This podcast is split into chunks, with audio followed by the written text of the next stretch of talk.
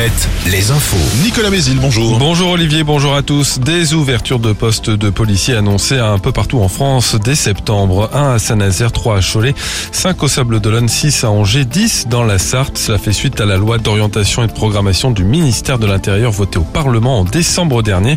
Elle prévoit la création de 8500 postes de policiers et gendarmes d'ici 2027. En Loire-Atlantique, le maire de Saint-Brévin jette l'éponge. L'élu a annoncé hier sur sa page Facebook qu'il démissionnait de son poste après l'incendie criminel de son domicile au mois de mars.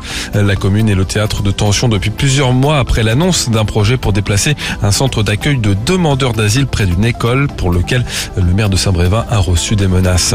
Les communes de plus de 1500 habitants devront mettre un drapeau européen sur leur fronton. La proposition de loi en ce sens a été adoptée dans la nuit à l'Assemblée et doit maintenant être examinée par le Sénat.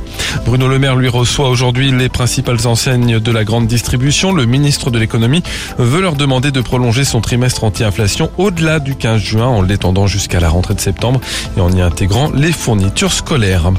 Une action coup de poing des agriculteurs cet après-midi dans un magasin d'alimentation à Laval. L'objectif, vérifier l'origine des produits. Les agriculteurs estiment que certains distributeurs veulent abandonner l'approvisionnement français pour baisser les coûts de produits alimentaires.